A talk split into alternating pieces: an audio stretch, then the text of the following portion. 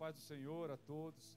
Você que está em casa, você que está neste momento reunido à frente da televisão. Eu queria te convidar, convidar você. Chame a sua família agora, chame os seus, se você já não fez. Coloque todo mundo, se prepare agora para que a presença do Senhor, a voz do Senhor, esse culto que é para Ele, que é para o Senhor, possa também ser um instrumento de trazer luz, trazer vida, trazer paz à tua casa, trazer paz a você que está aí em casa.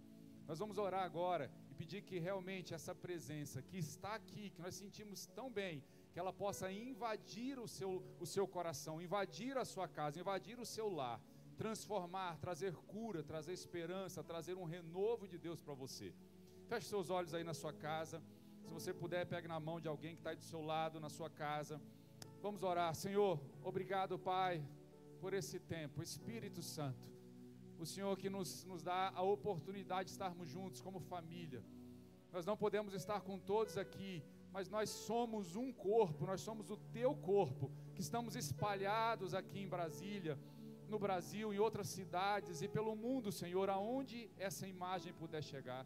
Eu quero te pedir que a tua presença viva, que o teu Espírito Santo invada as casas agora, invada os lares, invada, Senhor, naquele que está vendo ao vivo ou aquele que vier a ver esse vídeo em algum momento da sua caminhada.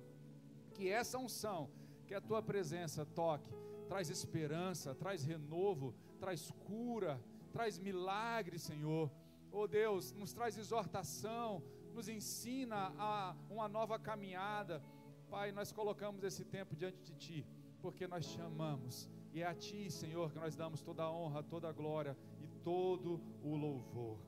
Em nome de Jesus, em nome de Jesus. Eu queria te convidar agora, você que está aí, nós vamos fazer a leitura do Salmo 91. Nós vamos fazer na primeira pessoa, como nós temos feito todos os dias, às 20 horas nas nossas lives aqui do IADEB, no nosso Instagram e também no YouTube. Nós estamos lendo todos os dias, e não é apenas uma questão de ler, é proclamar, proclamar esse salmo, proclamar essa verdade aqui, para que chegue em nossos corações, para que ela alcance as nossas casas, para que alcance as nossas vidas com essa boa nova. Isso aqui é uma boa notícia, e a boa notícia precisa alcançar você. Salmo 91, na primeira pessoa diz assim: Eu que habito no esconderijo do Altíssimo, à sombra do Onipotente eu descansarei. Eu direi do Senhor: Ele é o meu Deus, o meu refúgio, a minha fortaleza, e nele confiarei. Porque ele me livrará do laço do passarinheiro e da peste perniciosa. Ele me cobrirá com as suas penas e debaixo das suas asas estarei seguro. A sua verdade é escudo e broquel. Eu não temerei espanto noturno, nem seta que voe de dia nem peste que ande na escuridão, nem mortandade que assole ao meio-dia. Mil cairão ao meu lado e dez mil à minha direita, mas eu não serei atingido. Somente aos seus, aos meus olhos olharei e verei a recompensa dos ímpios, porque tu, ó Senhor, és o meu refúgio. O Altíssimo é a minha habitação. Nenhum mal me sucederá, nem praga alguma chegará à minha tenda. Amém porque aos seus anjos dará ordem ao meu respeito, para que me guardem em todos os meus caminhos. Eles me sustentarão nas suas mãos, para que não tropeces com o meu pé em pedra. Pisarei o leão e a áspide, calcarei aos pés o filho do leão e a serpente, pois que tão encarecidamente eu amei, também me livrará. Ele me porá num alto retiro, porque conheço o seu nome. Eu o invocarei e ele me responderá, estará comigo na angústia, ele me livrará e o glorificarei. Eu, ele me dará abundância de dias e me mostrará a sua salvação. Amém? Glória a Deus, eu creio nessa palavra.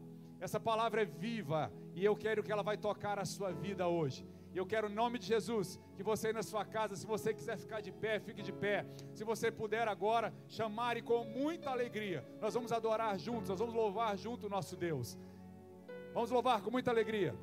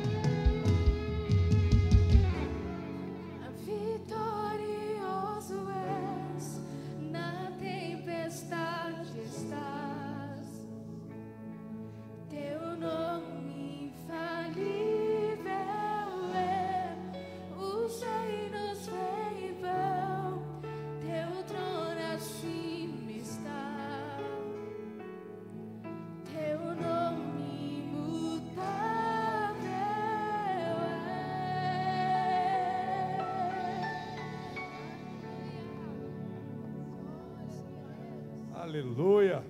Glória a Deus. Que lindo, que benção. O nome dele é imutável e é infalível. Nós queremos agora, aí na sua casa, onde você está, nós vamos ter um momento especial, um momento da, sua, da palavra de Deus. E o tema de hoje é preocupação.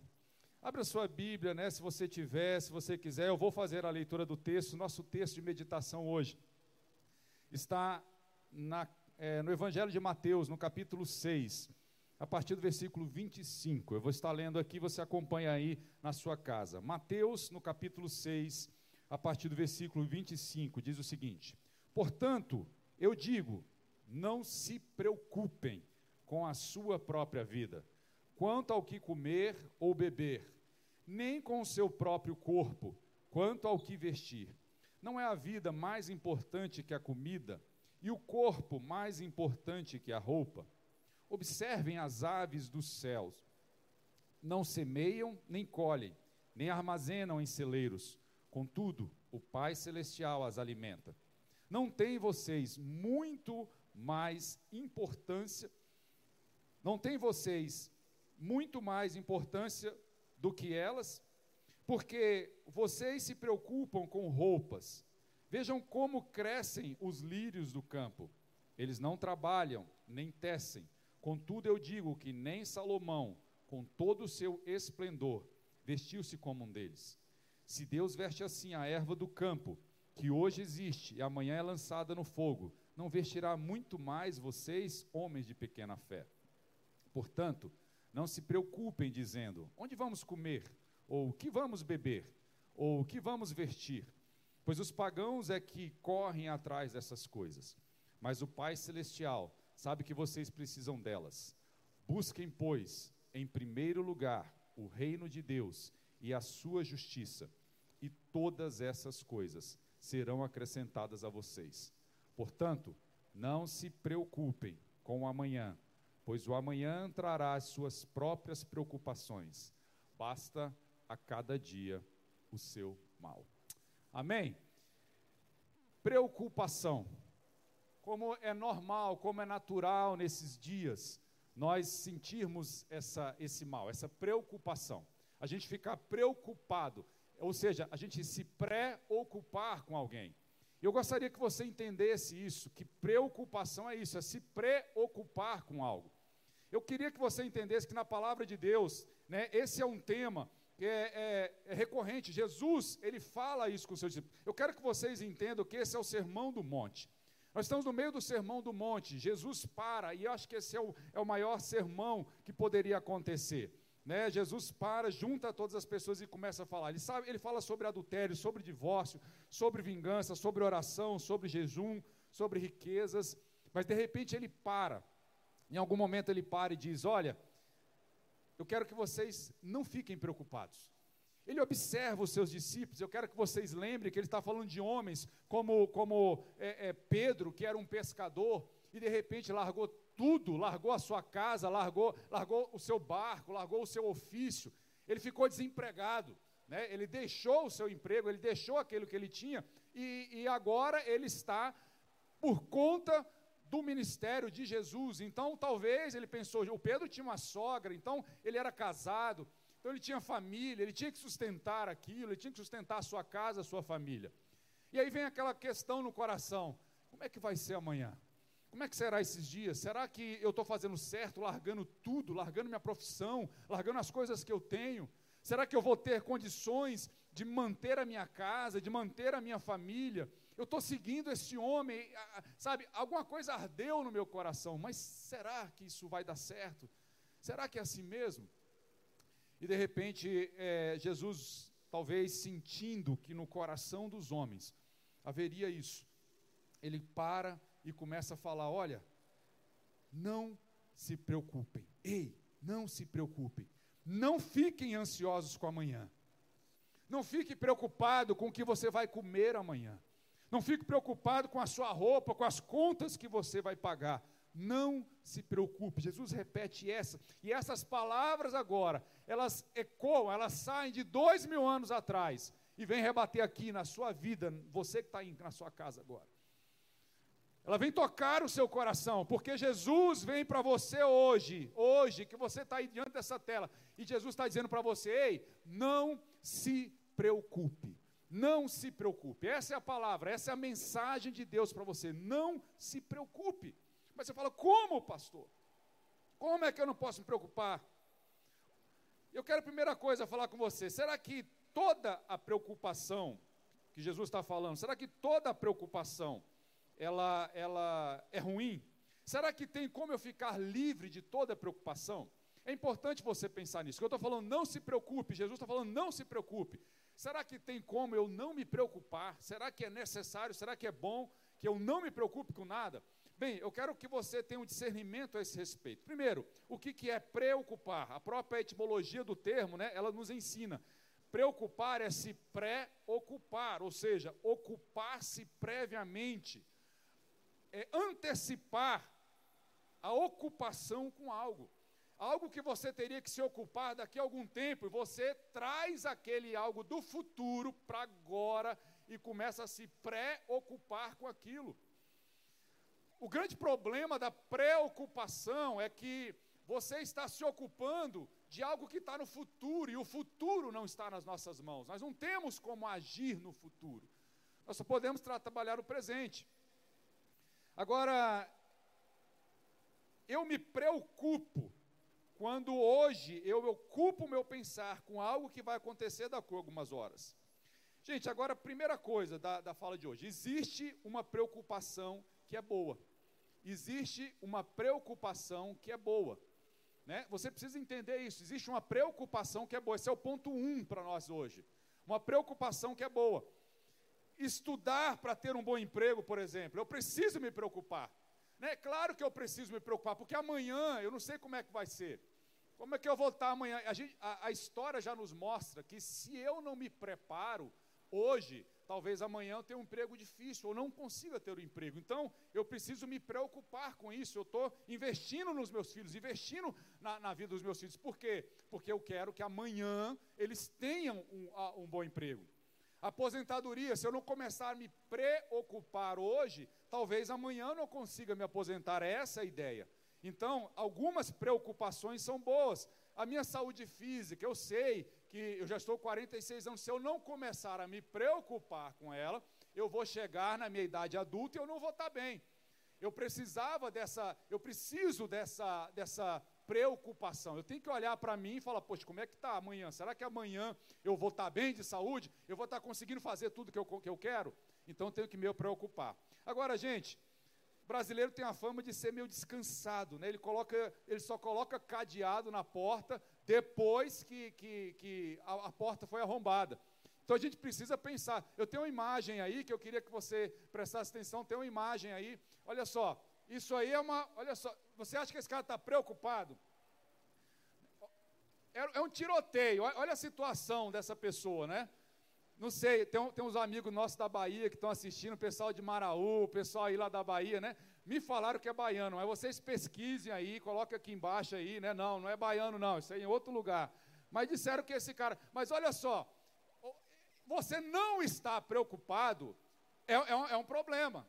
Eu preciso ter uma boa preocupação, eu não posso ficar desse jeito aí. Né? Esse tipo de preocupação é necessária, por quê? Porque eu tenho que me antecipar ao perigo.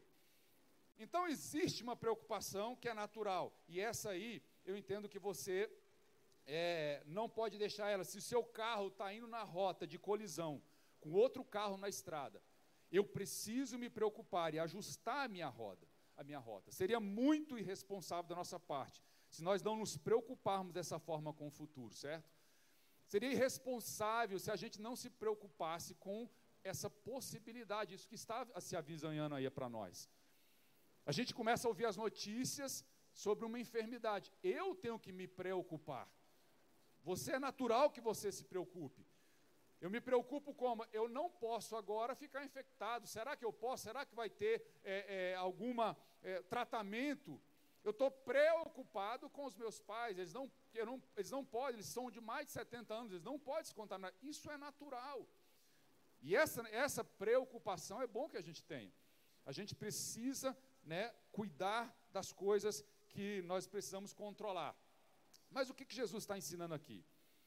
Jesus está ensinando aqui não é essa preocupação que é natural e que é boa que você tenha. Ele está nos falando para nós sobre uma preocupação, um nível mais profundo, um nível, um outro nível de preocupação, porque existe uma preocupação que traz angústia no nosso coração. Tem uma preocupação que dói na alma. Tem uma preocupação que tira o seu sono, que te impede você de dormir. Você está aí, talvez você que está vendo aí, tem gente que está tão preocupado com as coisas de amanhã, com o futuro, com o que vai acontecer daqui um mês, dois meses, três meses, está tão preocupado que não consegue agora estar tá dormindo direito, acorda pela madrugada e fica com a cabeça girando, preocupado com as coisas. Essa preocupação é ruim. A preocupação que nos deixa ansiosos, estressados, deprimidos, que dá vontade de fugir.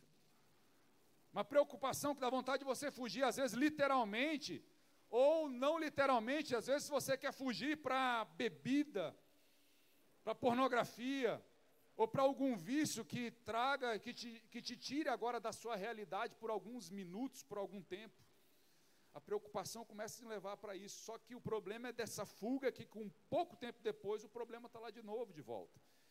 Mas Jesus não quer que você fique preocupado assim. Jesus sabia que haveria dias de aflições, como hoje. Haveria necessidades, lutas, doenças, vírus, caos financeiros. E quando essas coisas chegassem, nos deixariam sem rumo, sem direção Jesus, então, com seu amor, ele sabia que nós teríamos carência e levaria muitos, inclusive, a duvidar da presença de Deus e da existência de Deus. Eu quero fazer um pequeno parênteses bem rápido aqui, mas tem muita gente dizendo: acha isso aqui é Deus que está pesando a mão, Deus que está vindo sobre a nação, e Deus. Eu, eu, eu sabe, eu, eu me retardo em falar esse tipo de coisa. Eu me retardo. Porque eu creio que muito do que nós fazemos e grande parte das nossas tribulações somos nós que provocamos mesmo. O homem que provocou. É o homem que faz com, com as suas atitudes erradas e provoca esse tipo de coisa, esse tipo de caos. Nós trazemos isso. Agora, eu creio num Deus que ele pega esse caos e transforma em bênção. Eu penso num Deus que pode trazer toda essa circunstância e usá-la de alguma forma para glorificar o nome dele. Isso eu creio. E é nisso que eu me apego. Tem gente tanto no Apocalipse, será que é o fim? Nós estamos chegando, eu não sei. Talvez você, alguns dizem, pode ser o princípio das dores, eu não sei. Talvez não. Mas uma coisa, eu quero que você guarde no seu coração. Nós precisamos estar a todo dia preparado para o que vier. E se nós estamos nele, nós estamos preparados. E se nós estamos nele, seja lá o que vier, todas as coisas de alguma forma vão cooperar para o bem daqueles que amam a Deus. É para mim e para você essa palavra. Então guarda isso aí. Tem muita gente duvidando do amor de Deus nesse momento. Porque as nossas preocupações podem chegar até o nível de te afastar de Jesus, daquilo que é mais importante na sua presença. Agora, o que fazer quando eu sou tomado pela preocupação? Eu quero te dar algumas dicas, seis dicas bem rápidas. Quero que você fique aí, se você puder, anote isso aí, que isso vai abençoar a sua vida nesses tempos. O que, que eu posso fazer quando eu sou tomado pela preocupação? Como agir em meio ao mundo que está repleto de incertezas e desafios? Primeira coisa, coloque as coisas nas, na perspectiva correta. Primeiro, coloque as coisas na perspectiva correta. Gente, pare um pouco. Você precisa dar a dimensão correta das coisas. Às vezes, sabe, parece que vários problemas e dificuldades começam a chegar todo o mesmo tempo. É o medo da doença, é o medo da enfermidade, é o medo da dor, é o medo do, do desemprego, é o medo das finanças quebrando, e de repente você começa a, a se pegar preso nisso, e, e a, a dimensão fica grande, as nossas dificuldades se tornam gigantes. Como é que está aí esse peso nas suas costas? Tem gente que as dificuldades, a preocupação está tão grande que está envergado, está deprimido, está com a cara ruim. Mas será que você está dando a dimensão correta das coisas? Será que está dando a dimensão correta para a. Sabe, às vezes a gente precisa mudar um foco. Eu vou, eu vou te dar alguns exemplos. Primeiro, Davi e Golias. Nós temos a história, todos conhecem a história de Davi e Golias, o, o garotinho pequeno com uma funda gigante de um gigante. Olha só a perspectiva. Alguns, todo o Israel, todo o povo de Deus estava olhando para o gigante e a perspectiva deles era: ele é muito grande, não tem como derrubar. Ele é muito grande, não tem como vencer. Esse era um foco, essa era uma forma de ver. Agora, Jesus, o Davizinho, aquele garoto, ele sabia colocar as coisas na perspectiva correta. Ele olhou para o gigante e falou: Olha, ele é grande, mas eu vou contra ele, não é com a minha força. Ele vem com espadas e lanças, mas eu vou em nome do Senhor Jesus. Enquanto Israel olhava e dizia: Ele é muito grande, não tem como vencer. O Davizinho olhava para ele e falou assim: Ele é muito grande, não tem como eu errar. Aquela cabeça ali eu não erro, de jeito nenhum. Olha a perspectiva diferente, olha o foco diferente. Quando eu olho para Jesus, para minhas circunstâncias, e eu começo a pensar em como ela seria. Eu quero trazer um outro exemplo aqui, bem prático para você, para você postar na perspectiva. Eu me lembro quando o meu, meu primeiro filho nasceu, e o nascimento do primeiro filho é muito desafiador. Você que é pai de primeira viagem, né, ter o primeiro filho, e, e, e lá em casa foi assim, né, foi foi parte cesárea, e eu estava ali cuidando da minha esposa, graças a Deus eu tenho, tenho cunhadas que foram lá para casa, né, Marcela, e foi ajudar, e foi cuidar do bebê, do Arthur, mas eu me lembro uma noite que eu estava lá só eu e a Sara, e de repente a Sara estava chorando e chorando muito. E ela estava lá triste, chorando, e eu falei: O que, que foi, amor? E ela começou a chorar, dizendo: Eu não sei se eu vou dar conta de criar um bebê. Eu não sei se eu vou dar conta de criar uma criança. E ela começou a chorar, ela estava em lágrimas. Eu virei, fui para o banheiro, eu dei uma risadinha lá no banheiro, me perdoa. Mas eu falei, meu Deus, como é que ela pode estar pensando isso? Aí eu voltei para ela, falei, amor, eu também estou preocupado. Estava nada, era só para dar uma força para ela, né? Mas eu sei, meu, mas a gente vai conseguir.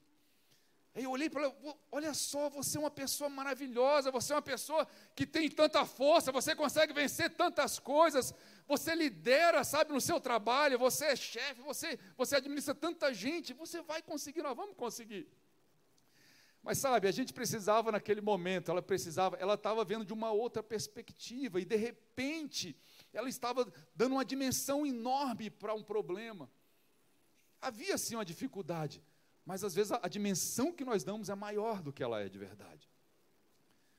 Seja pelo emocional, às vezes o emocional nos abate. E aí você começa a dar uma dimensão maior do que as coisas estão. Agora, quando a angústia, sabe, eu, eu acho lindo desse texto, é que Jesus então olha para os discípulos, e no meio ele olha, ele está no meio de um campo aberto, ele fala assim: olha, vocês estão preocupados, né? Eu quero te dar uma outra perspectiva. Eu quero que você olhe por outro ângulo. Olhe as aves do céu. Vocês estão olhando para essas aves?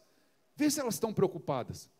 Elas não semeiam, elas não plantam, mas elas não estão preocupadas com o que elas vão comer porque o Senhor cuida delas todos os dias.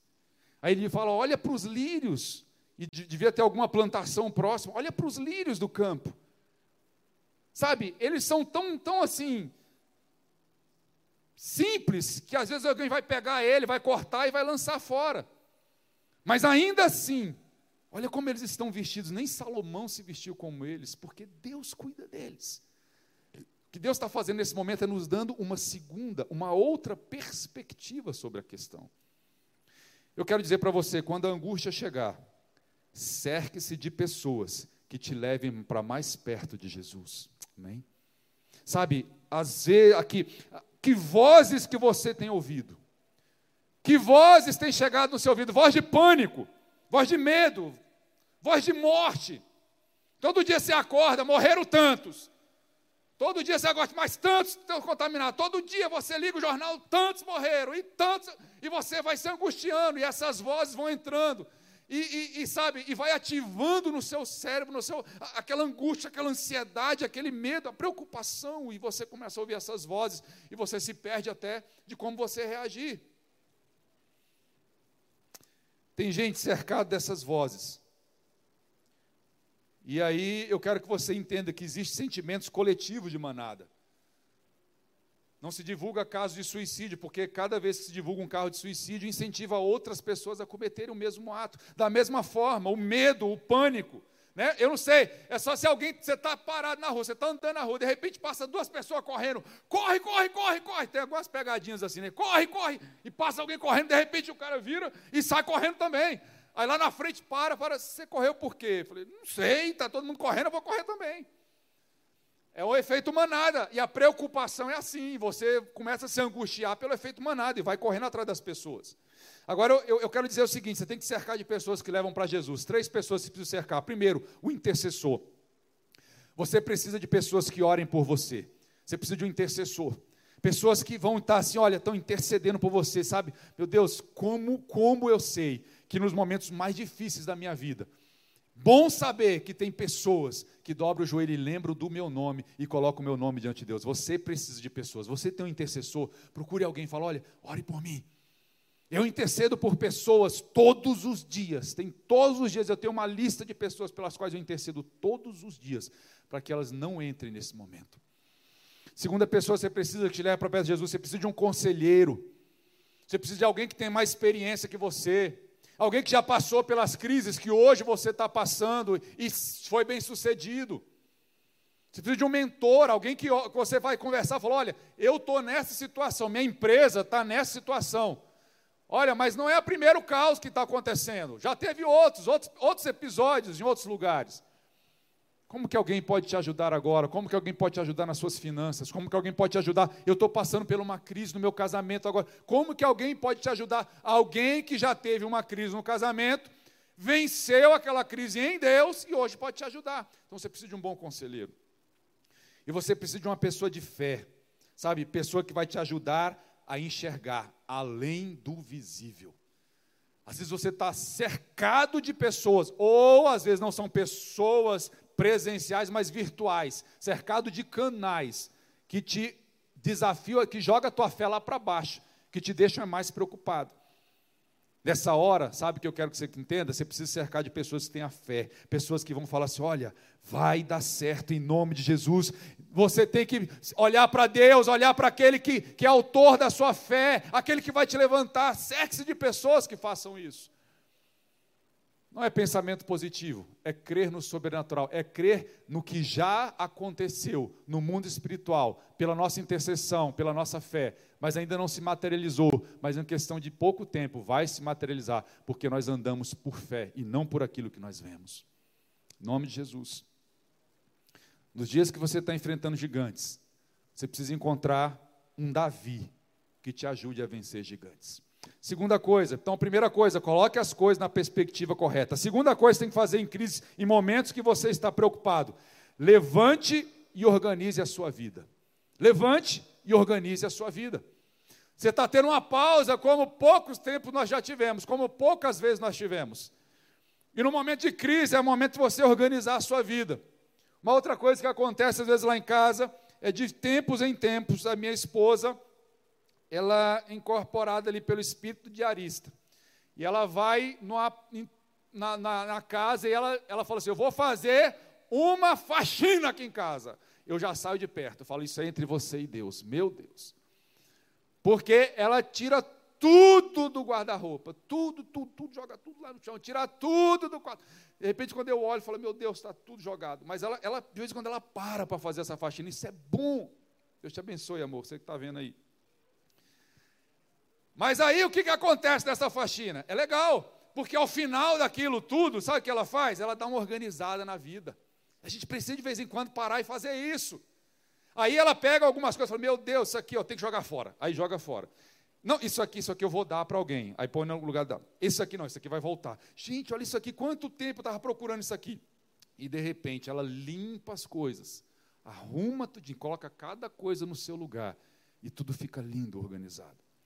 De vez em quando nós precisamos. E momentos de crise são momentos da gente parar. Sabe, tem uma frase que diz: a preocupação deveria levar-nos à ação e não à depressão. A preocupação deveria nos levar à ação e não à depressão. É isso que eu quero que você entenda. Toda vez que Deus queria me levar para um lugar mais alto, um novo tempo na minha vida, novas conquistas, Primeiramente, eu passava por um momento de crise. Talvez seja essa crise que você está vivendo. Antes de um lugar mais alto, antes do novo tempo, antes vinha um momento de crise. Por isso que eu creio, gente, quando nós saímos dessa, Deus vai te levar para um outro lugar que você nunca experimentou ainda. Creia nisso, eu creio. Eu creio, porque as notícias estão ruins, mas eu começo a olhar notícias boas. Sabe, a gente começa a olhar que existe é, a, a, hidroxicloroquina, não sei se vai funcionar, mas ela com a azitromicina está começando a tratar algumas pessoas, e houve cura, houve, houve, houve melhora no quadro de algumas pessoas. Glória a Deus, são boas notícias. Nós estamos vendo que o, o ministro da Economia vai dar um pacote de 700 bilhões, eu estava lendo só na Caixa, no BNDES, BNDES são 170 bilhões, que talvez possa ser um empréstimo. Você agora está preocupado com a sua empresa, como é que vai ser, mas talvez venha linhas de crédito que você possa retirar dali, pagar as suas contas e levantar de novo. Olhe para essas coisas. Às vezes Deus está querendo fazer uma faxina também. E eu entendo que esse tempo é um tempo de realinhamento. Crises são tempo de realinhamento. O que é um realinhamento? Quando a roda do seu carro está desalinhada, ele começa a puxar para um lado. Eu já deixei o carro assim uma vez. E o resultado foi, ficou desalinhado, desalinhado, passou algum tempo, começou a, a, estragar o pneu, estragar tudo. Eu perdi o pneu por causa disso. Então, de vez em quando, você tem que parar e realinhar. E a sua vida precisa de realinhamento. Entenda isso. Talvez esse seja um tempo de realinhamento. Realinhamento com as coisas de Deus. Colocar o prumo de Deus e colocar, ver o que está errado, o que, que não está legal, o que está sendo um peso, o que, que tem que jogar fora o que, que tem que limpar na sua vida. Sabe, tem coisas que a sua vida estavam desalinhadas antes da crise. E a crise está revelando as coisas que estavam desalinhadas. Tem gente descobrindo que as suas finanças estavam desalinhadas. Não estava trabalhando bem as suas finanças. Aí vem a crise e ela só revela que você precisava ter pensado nisso melhor antes. Talvez repensar o seu negócio. Tem pessoas que estão descobrindo nesse momento de crise as crises nos relacionamentos, crise no casamento.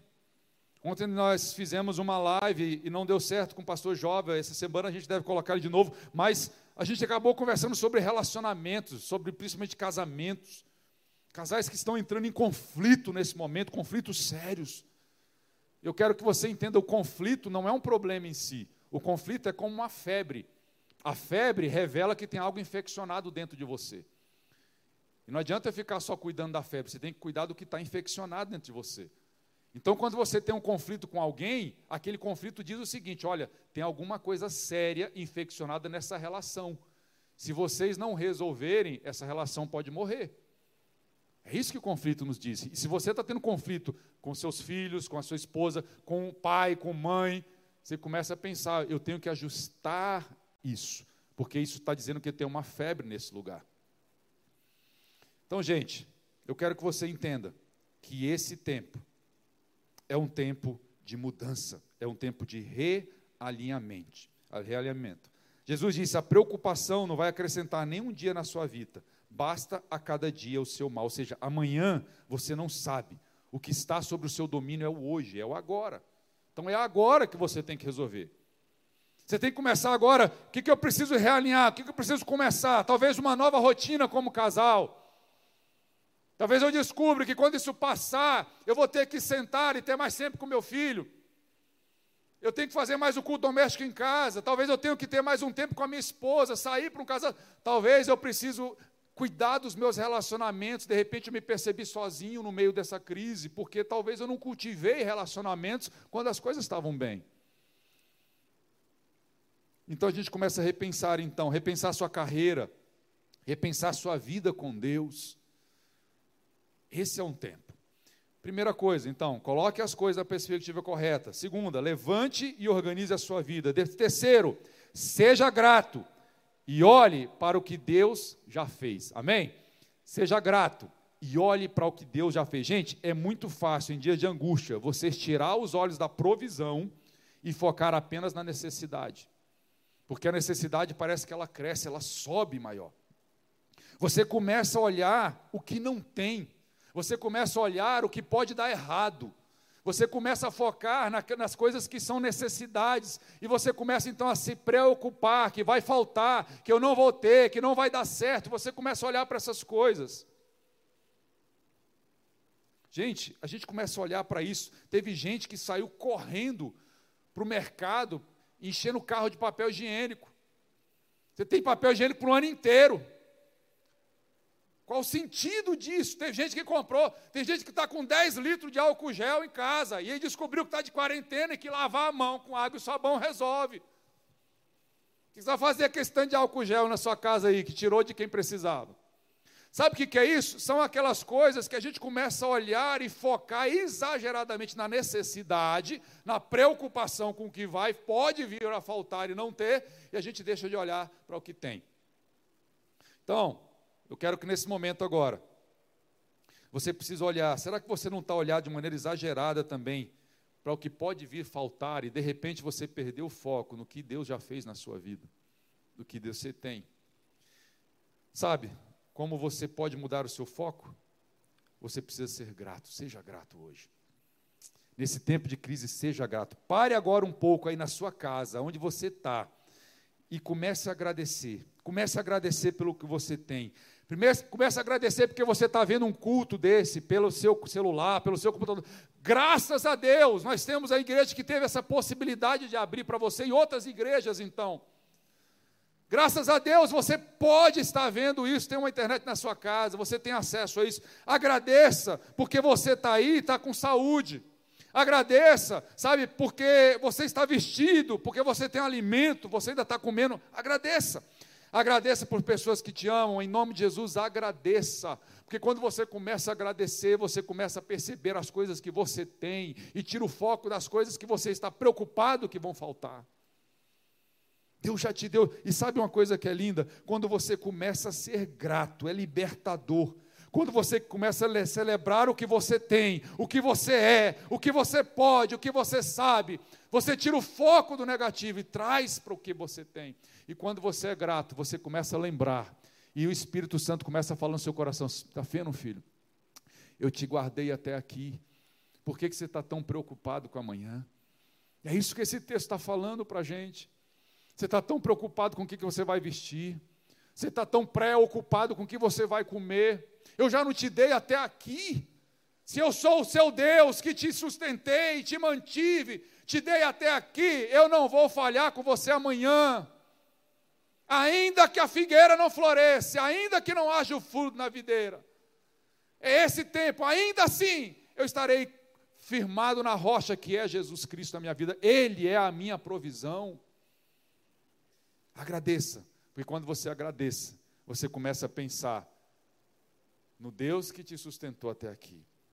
Coloque as coisas na perspectiva correta, levante e se organize, seja grato, olhe para o que Deus já fez. Quarto, tenha a fé e creia no sobrenatural. Amém? Tenha fé e creia no seu sobrenatural. Eu já estou terminando.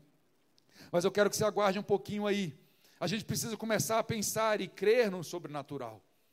Porque nesses momentos de crise é natural a gente pegar e, e deixar de acreditar que exista o sobrenatural, que existe uma cura, que existe uma provisão, que existe algo além do que eu tenho.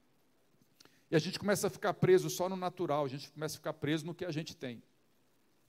Mas eu quero que você entenda: existe cura, existe poder, existe o sobrenatural de Deus.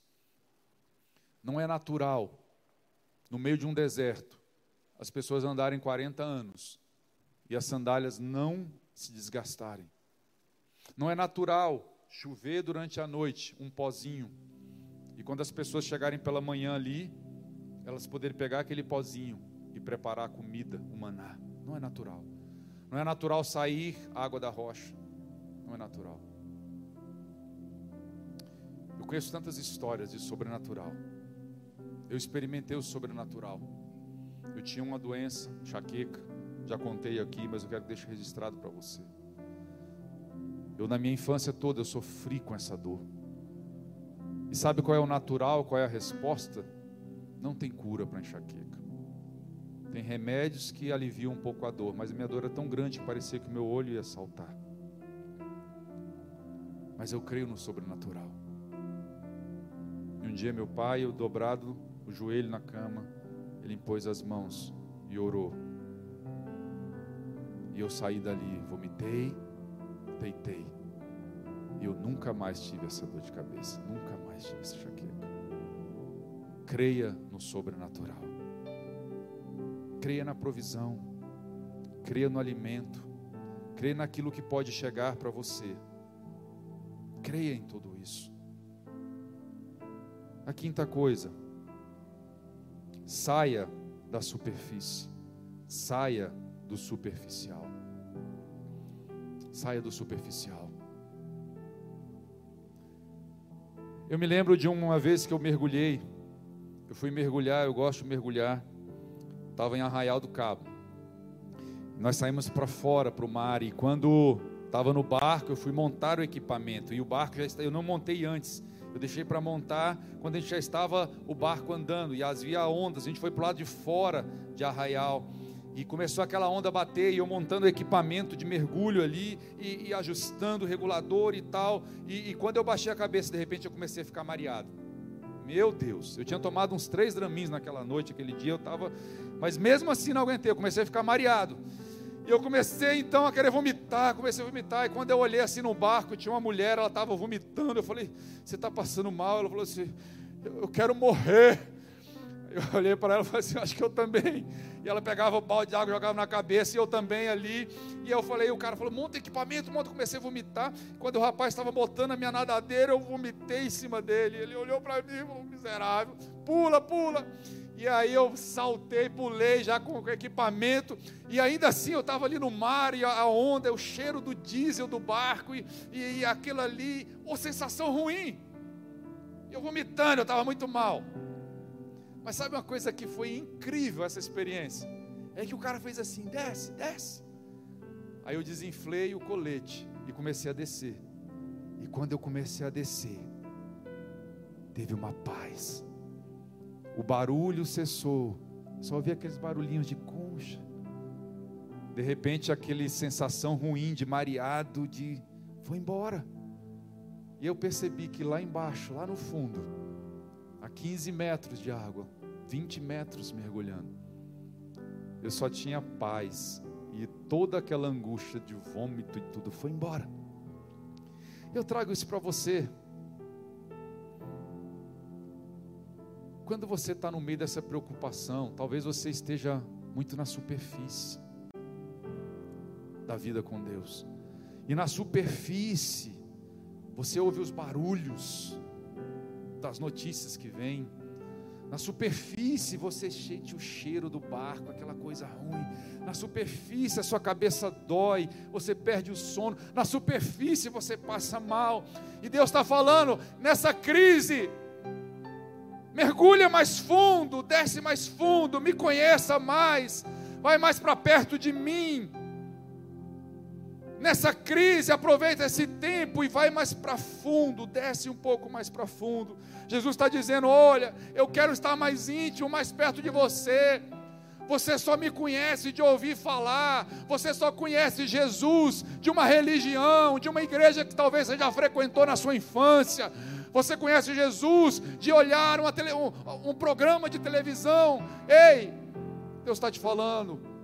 Aproveite esse momento porque quem conhece Jesus apenas do superficial, não experimenta a paz que Ele pode te dar. E Jesus está falando para você nessa noite: está na hora de mergulhar um pouco mais fundo, conhecê-lo um pouco mais, mudar o seu nível de relação com Ele, sair do nível de relação superficial com Deus para o nível de profundidade, o nível de filho. Olha o que Jesus disse: Deixo-lhes a minha paz, a minha paz eu te dou não dou como o mundo a dá. Não se perturbem os seus corações, não tenha medo, creide em Deus, creide também em mim. Sai do superficial. Deus mudou de endereço. Deus quer morar dentro de nós.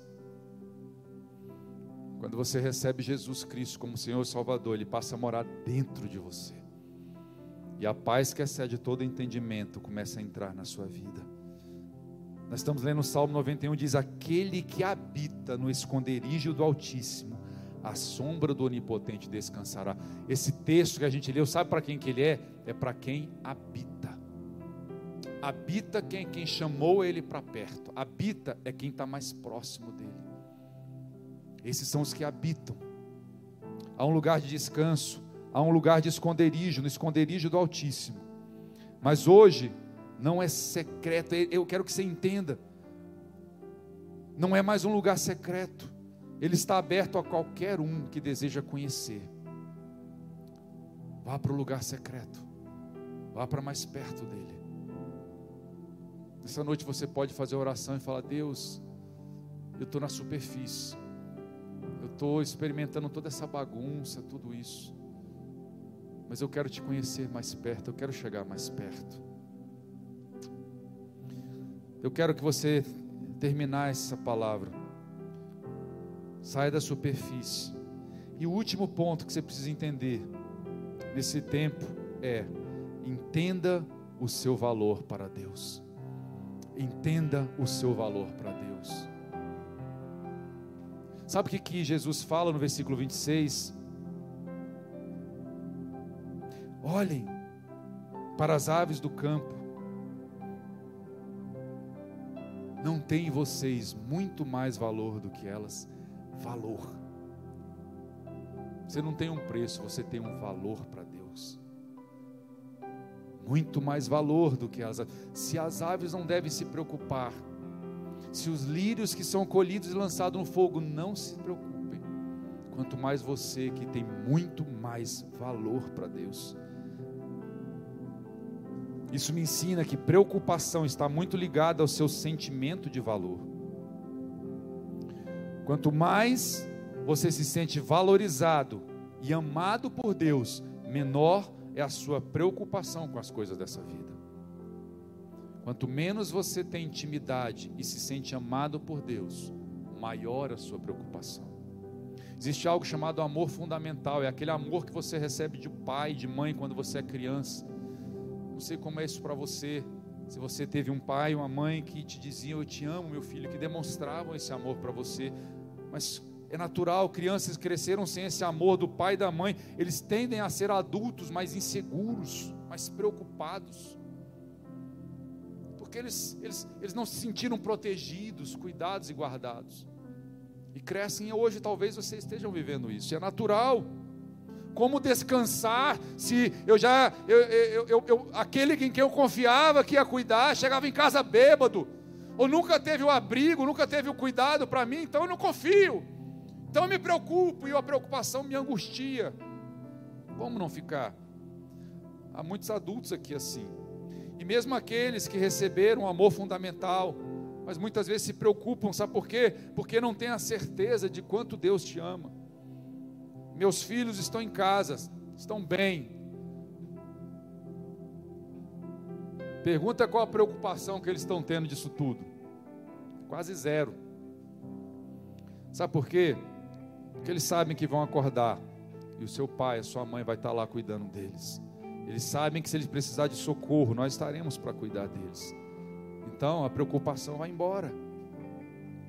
Eu quero que você, nessa noite, aí na sua casa, receba uma certeza: Deus te ama. Você é a menina dos olhos de Deus. Você é a menina dos olhos de Deus. Ele está presente todo o tempo na sua vida. Ele sofre quando você sofre, ele geme como você geme. Ele te ama com amor infinito. Porque Deus, ele não ama, ele é o próprio amor. Ele te ama, Ele cuida de você. Sabe, eu, eu tenho uma história na época dos nazistas, quando os americanos chegaram no campo de concentração, e havia muitas crianças naquele campo, crianças desnutridas, magras, só pele e osso, de cortar o coração. Então eles, eles, eles abriram aquele campo e, e cuidaram daquelas crianças, trouxeram alimentaram aquelas crianças, deram um banho, trocaram de roupa, cuidaram daquelas crianças. Mas um fenômeno estranho estava acontecendo toda noite. Aquelas crianças acordavam e gritavam e choravam e se angustiavam e não conseguiam dormir à noite. E eles não entendiam porquê, elas já, elas já estavam alimentadas, elas já estavam bem, já estavam vestidas, tinham um abrigo. Chamaram os psicólogos e alguns disseram: Olha, faz o seguinte: alguém teve essa ideia. Quando elas forem dormir, mesmo depois de comer, de se alimentar, quando elas forem para a cama, dê um pedaço de pão para elas. Então eles fizeram isso, eles pegaram um pão e deram um pão para cada criança, quando elas iam dormir. E milagrosamente, a partir daquele dia, naquela noite, aquelas crianças dormiram a noite inteira. Aí se pergunta por que um pedaço de pão? É porque no coração delas, elas estavam tão feridas, tão angustiadas, com tanta dor, com tanto sofrimento, que elas não conseguiam descansar mesmo com a barriga cheia. Porque elas pensavam, elas se preocupavam. Elas ficavam pensando: hoje eu comi, hoje eu estou bem, mas será que amanhã eu vou ter comida? Será que amanhã, será que amanhã eles não vão embora e vão deixar a gente de novo, e a gente vai passar fome de novo, e a gente vai sofrer de novo? E aquilo afligia tanto o coração daquelas crianças que eles não conseguiam dormir, aquelas crianças.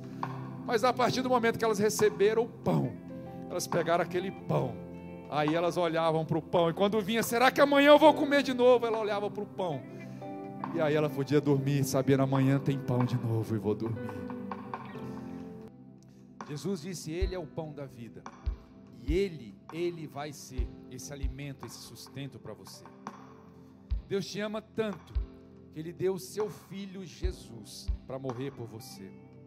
E olha o que Romanos 8,32 diz: Aquele que não poupou o seu próprio Filho, mas o entregou por todos nós, como não nos dará juntamente com Ele e de graça todas as coisas? Amém?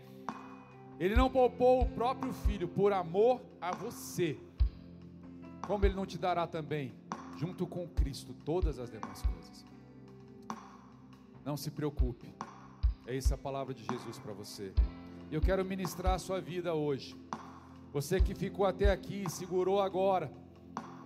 Duas coisas. Primeiro, se você ouviu essa palavra e de repente percebeu que você está andando muito na superfície. Você conhece um Jesus de longe, você conhece Jesus de ouvir falar, você talvez até tenha uma religião, mas não é disso que nós estamos falando.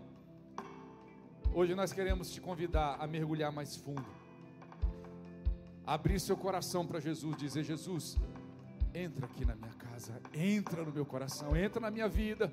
Eu estou na superfície, aqui tem muito barulho, aqui tem muita confusão aqui está muito difícil, mas eu quero mergulhar mais fundo. Se você deseja isso nessa noite, eu quero que você repita essa oração comigo. Feche seus olhos, todo mundo está aí na sua casa. Feche seus olhos. Repita, Senhor Jesus. Repita comigo, Senhor Jesus. Eu entrego nessa noite a minha vida a Ti. Tenho andado preocupado e longe do Senhor. Mas nessa noite, eu te peço, perdoa os meus pecados, lava as minhas feridas, cura a minha alma, me dá um novo começo, uma nova história. Eu te recebo nessa noite, como meu Salvador e como Senhor da minha vida.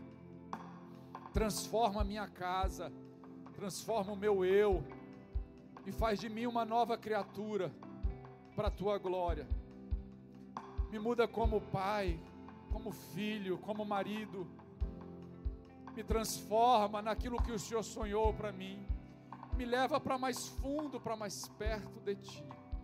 E eu nunca mais serei o mesmo, para a glória de Jesus. Amém? Se você está em casa, fez essa oração eu quero que você aqui, aqui embaixo, na descrição desse vídeo, tem um telefone aí. Você pode mandar um WhatsApp ou fazer uma ligação, dizer: Olha, eu fiz essa oração. Eu quero conhecer um pouco mais Jesus. Nós queremos te abraçar, nós queremos te dar um presente, nós queremos caminhar mais perto com você nesse primeiro momento virtualmente, mas nós queremos te acolher, te integrar te ensinar a orar, a caminhar com Jesus, a, a conhecer Jesus mais de perto e conhecer esse amor que alcançou as nossas vidas. Então, por favor, entre na descrição desse vídeo, pega esse telefone que está embaixo, anote ele. E hoje ou amanhã, mas se você puder fazer isso agora, faz agora, mande um WhatsApp para ele e diz: Olha, eu fiz essa oração, eu fiz essa oração agora, eu recebi e eu quero receber Jesus Cristo como meu Senhor e Salvador. E Deus vai te abençoar.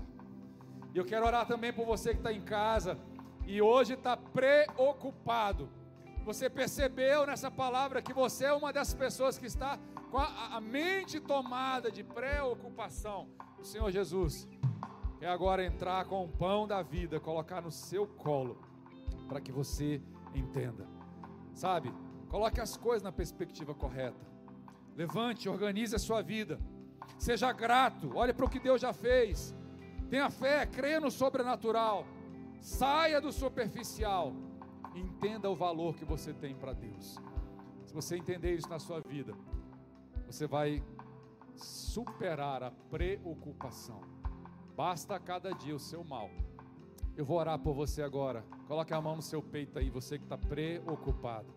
E você precisa dessa oração. Talvez você está aí nessa noite, você está tão angustiado, está com medo da morte, você está angustiado, você está se sentindo depressivo, você está sentindo, sabe, toda a ansiedade que está tomando seu coração.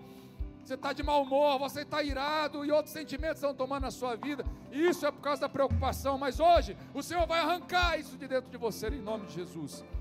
Olha aí, olha para cá. Vamos lá, fecha essa oração, fecha essa oração comigo. Senhor Jesus, em nome de Jesus, eu quero agora que o Senhor entre nesses lares, Espírito Santo, vá em cada coração, em cada casa, em cada lar que está aí, e que nessa noite, Pai, ouviu essa palavra e encontra neste exato momento preocupado com tantas coisas que vão acontecer. Espírito Santo, invada agora a nossa vida, invada o nosso lar, invada o nosso coração. Em nome de Jesus, arranca de dentro de nós essa ansiedade, esse medo, essa preocupação, essa angústia. E Pai, traz a tua paz, inunda com a tua paz. O Senhor disse: A minha paz, a minha paz eu vos dou, não como o mundo a dá, mas a paz que excede o entendimento. Guarda nossa mente, nosso coração nessa paz traz cura para as almas, traz cura para cada vida nessa noite. E o seu nome seja glorificado. Vamos adorar. Seguro estou nos braços daquele que nunca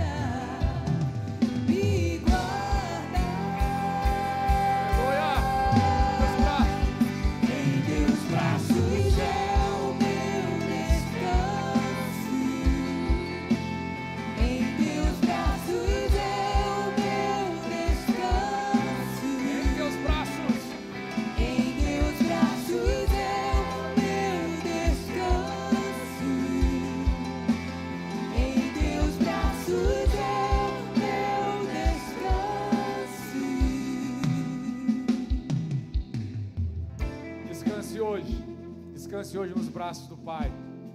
Descanse hoje na presença daquele que é todo poderoso. Que Deus abençoe a sua casa, que Deus abençoe o seu lar, que Deus abençoe essa sua semana. Quero te lembrar que nós estamos todos os dias, às 20 horas, com uma live no nosso Instagram. Entra lá, no Instagram é IADEB Oficial. IADEB Oficial. Entra no nosso Instagram, vai estar escrito aqui também, embaixo na descrição desse vídeo. E todos os dias, durante essa quarentena, às 20 horas, nós estamos entrando com uma live com a palavra para o seu coração. Eu quero orar que Deus te abençoe. Deus, guarde cada vida, guarde cada lar, guarde cada vida que está nesse dia olhando e participando deste culto. Que a tua presença, o teu amor inunde cada coração. E que o amor de Deus, nosso Pai, a graça do nosso Senhor Jesus Cristo, a comunhão e a consolação do Espírito Santo, e seja sobre a vida de cada um, hoje e sempre. Amém? Deus te abençoe. Fique em paz.